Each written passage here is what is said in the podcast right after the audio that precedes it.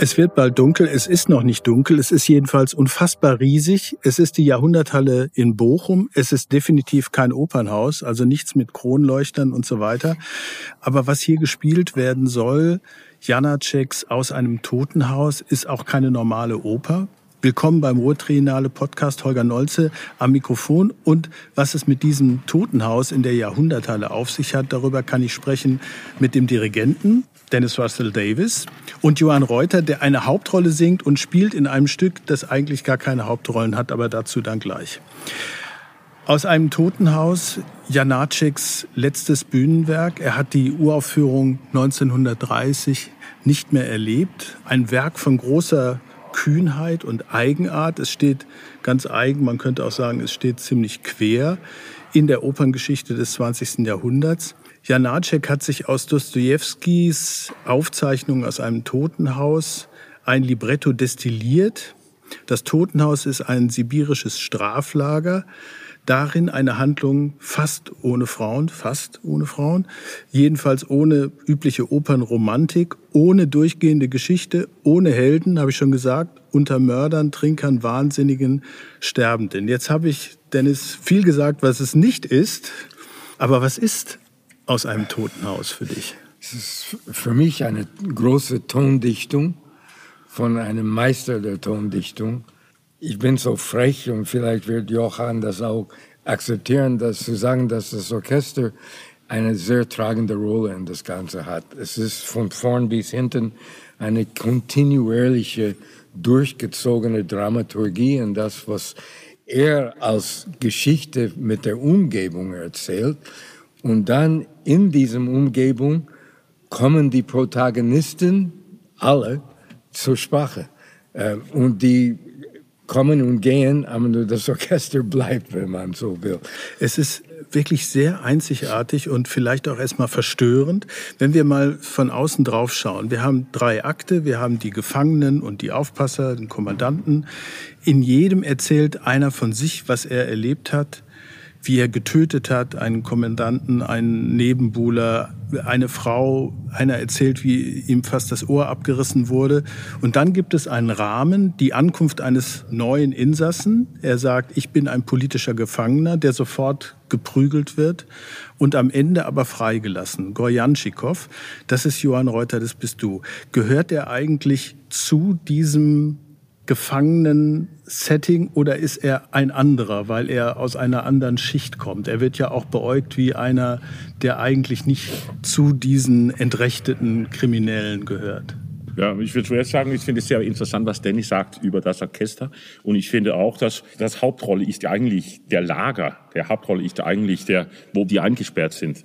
Und das spielt das Orchester. Das Orchester hat diesen, ist das dieser Umgebung, ist die Lager, ist Sibirien, ist, ist die Kälte, ist die Gewalt, ist so das finde ich sehr interessant, dass wir als Sängern, als Schauspielern, als äh, Figuren in dieser Welt eingesperrt ist und das Orchester repräsentiert das. Das ist, äh, Aber wenn, das, das finde ich sehr Wenn sehr du richtig. rausgehst und bist Gorjanschikow, dann musst du eine Figur sein. Ja, ja, ja. Und ja, wie sicher. kreiert man die? Muss man da ja. was dazu erfinden? Es ist ja sehr auch auf Lücke geschrieben, was mhm. da, der mhm. ist ja nicht komplett, der hat ja, wir wissen gar nicht, warum er da ist. Nein, nein, nein, nein. Tschernjakow hat ja Dostoevsky gelesen. Und der weiß ganz viel über die Leute. Das steht beim, bei Dostoevsky, aber das ist nicht von, von Janacek ausgewählt. Aber Dimitri hat doch sich entschieden, das auch einzubauen. Und in diesem Fall, das kann ich verraten, weil das, das geht doch. Im Fall Gorjanschikow ist ja eigentlich so beim Dostoevsky, dass der kein politischer Gefangener ist. Der hat seine Frau getötet. Und das spielen wir ja auch hier. Der sagt, dass er ein politischer Gefangener ist, aber ist er nicht wirklich. Und wir sind jetzt nicht so weit, dass ich weiß, wie es endet. Und ich okay. weiß noch nicht, wir sind was in der Dimitri mit der so Ende, Ende machen will. Das wird ja ganz spannend. Was draus kommt, sehen wir, ob ich wirklich freigelassen wird oder ob es ein, noch ein Twist da gibt. Das okay. wird interessant, auch für mich. Kein Spoiler an dieser Stelle.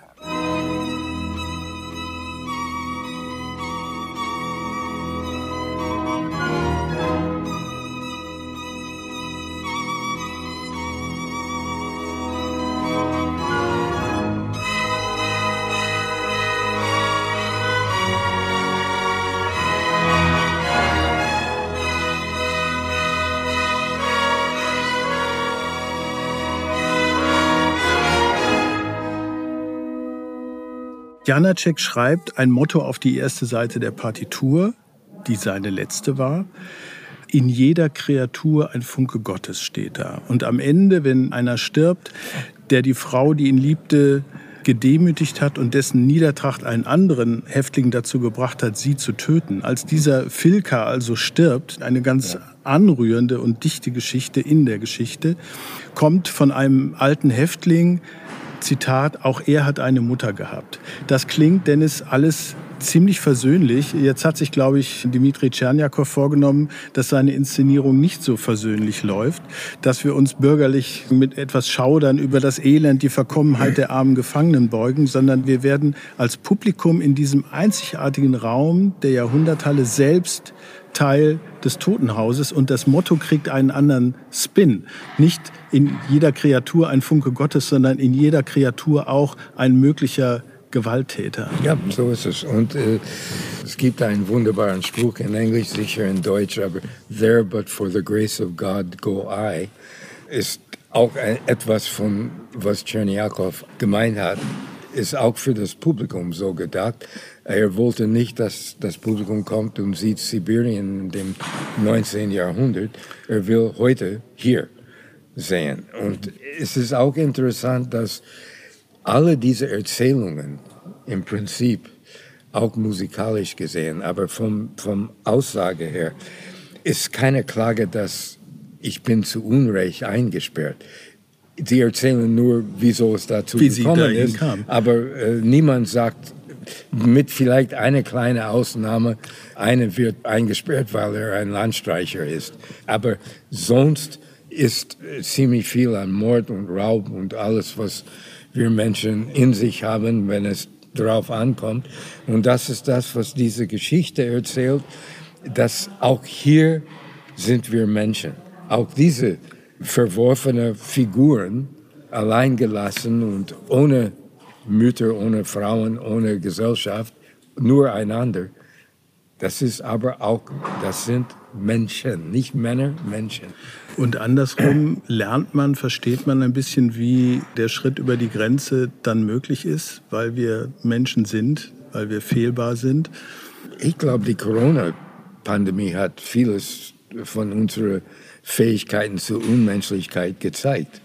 Und wir sind nicht sehr weit weg. Ich meine, wir leben seit 70 Jahren mit der Realität, was gleich vorher passiert ist und jetzt passiert wieder. Und die Menschen sind nicht wirklich lernfähig.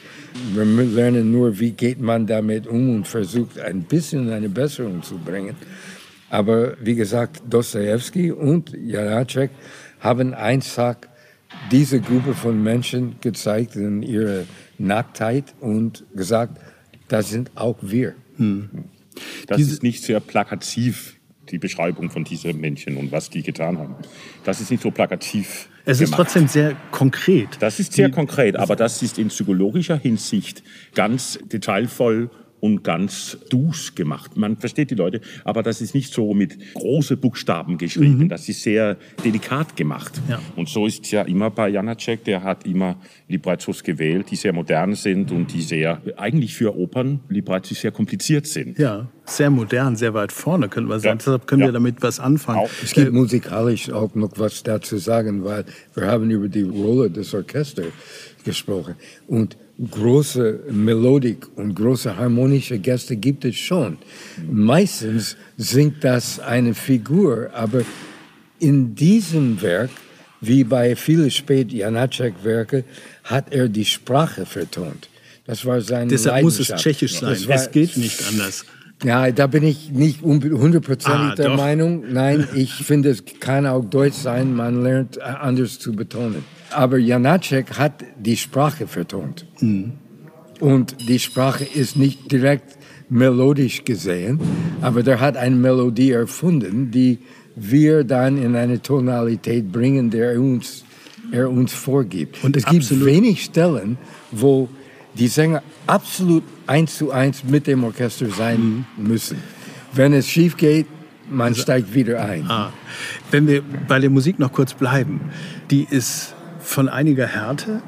Am Anfang dachte man, es ist ein Fragment, er hat es gar nicht zu Ende komponiert, weil er die, die Linien sich selbst gezogen hat und dann waren gar nicht genug Linien da, hat er es gar nicht ganz ausgefüllt. Dann gab es den Versuch, das ein bisschen zu romantisieren, fetter zu instrumentieren. Jetzt haben wir eine ziemlich raue, teilweise gläsern, durchsichtige Musik von einiger Härte. Es gibt sogar Kettengeräusche, Kettenrasselnartiges Ding. Aber es gibt auch diese Momente, wo diese typische, für mich typische Janacek fast Euphorie ist. Also, wo man so in so einen anderen Zustand kommt, wo das Ganze abhebt, was man in diesem Setting von Gefangenenlager, Sibirien vielleicht gar nicht erwarten würde. Gleich am Anfang, das zweite Thema, ist eigentlich auch von einiger Schönheit. Absolut. Es ist so, dass er ein anderes Ohr hat für die instrumentale Farben. Es gibt tonale Akkorden, aber es sind oben drei Piccolos und unten drei Posaunen mit drei Oktaven dazwischen. Und unsere Ohren Viel sind Platz nicht dazwischen. gewohnt, diese Ja. Entfernungen Ja. mit zu- zu vertragen. Und das klingt schrecklich modern, wie es man es analysiert. Und wenn man es gut gestimmt spielt, kriegst doch eine romantische Geste. Und auf der anderen Seite hat es diese Ostinati, diese Repetition. Da, ich weiß nicht, wie hört ihr das? Für mich ist das fast wie eine Maschine, die, die läuft mit diesen Wiederholungen. Auch Anfang dritter Akt ist, ich, habe gedacht, Philip Glass, die 12. Symphonie. Ja. Äh, äh, Minimalistisch. Und mit Akkorden drüben und äh, ja, die Mu Musik wiederholt sich.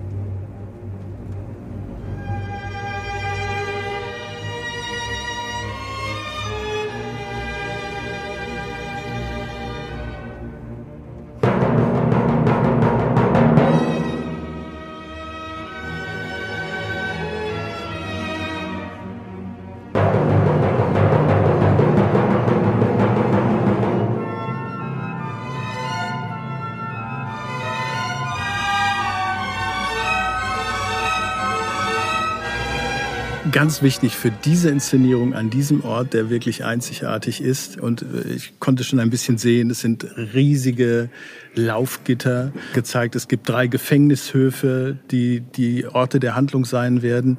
Das Publikum ist Teil der Szene.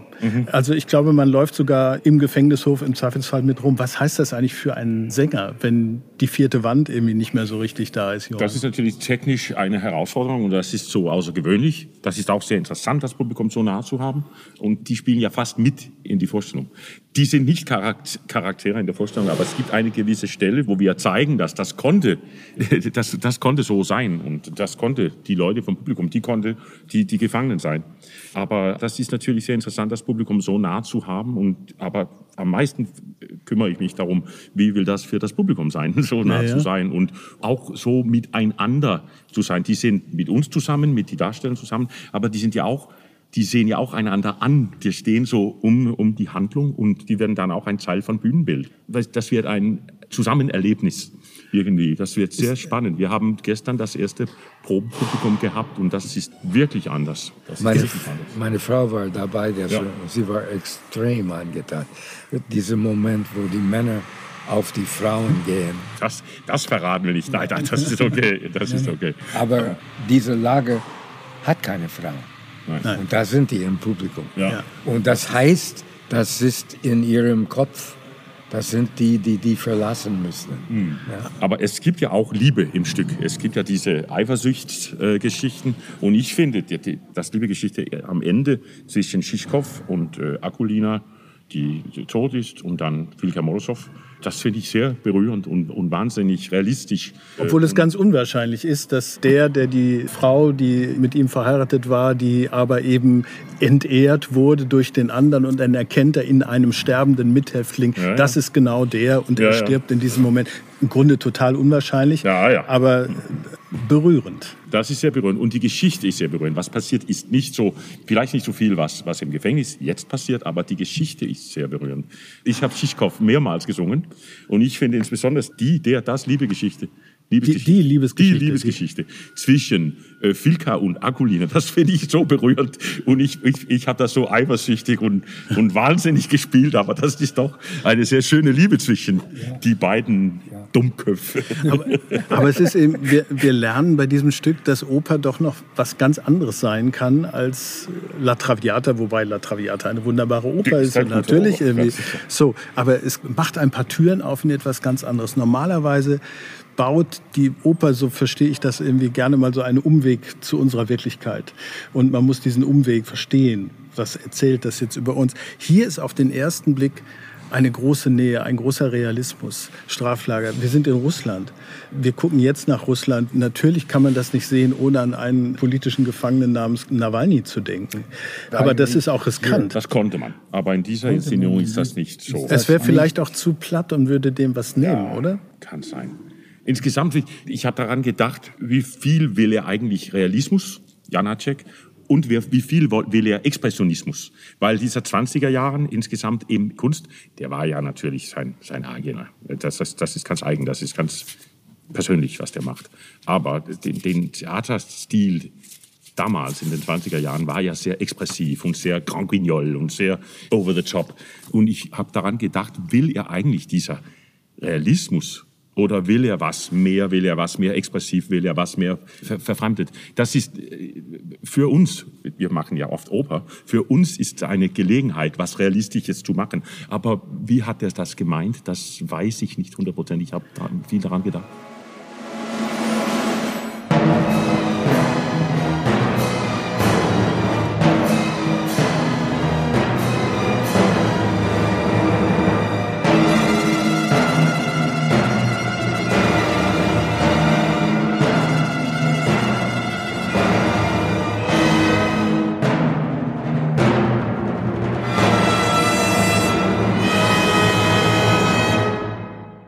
Was ich faszinierend finde bei diesem Stück, obwohl es so ganz anders ist. Also wir haben Jenufa, Katja Kabanova, auch das schlaue Füchsle mit dem Förster am Ende.